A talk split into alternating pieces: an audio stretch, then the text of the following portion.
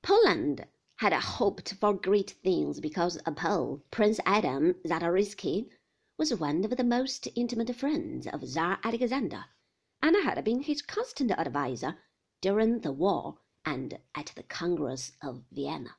But Poland was made a semi-independent part of Russia with Alexander as her king.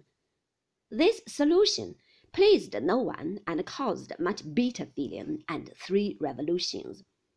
Denmark, which had remained a faithful ally of Napoleon until the end, was severely punished.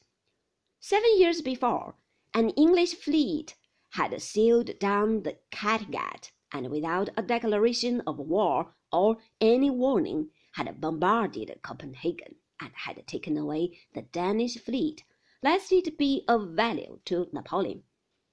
The Congress of Vienna went one step further. It took Norway, which since the union of Kalmar of the year 1397 had been united with Denmark, away from Denmark and gave it to Charles XVI of Sweden as a reward for his betrayal of Napoleon, who had set him up in the king business. This Swedish king, curiously enough, was a former French general by the name of Bernadotte, who had come to Sweden as one of Napoleon's adjutants, and had been invited to the throne of that good country when the last of the rulers of the house of Holstein Gottorp had died without leaving either son or daughter.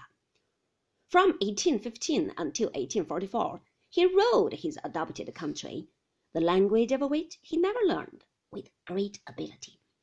He was a clever man, and enjoyed the respect of both his Swedish and his Norwegian subjects, but he did not succeed in joining two countries which nature and history had put asunder.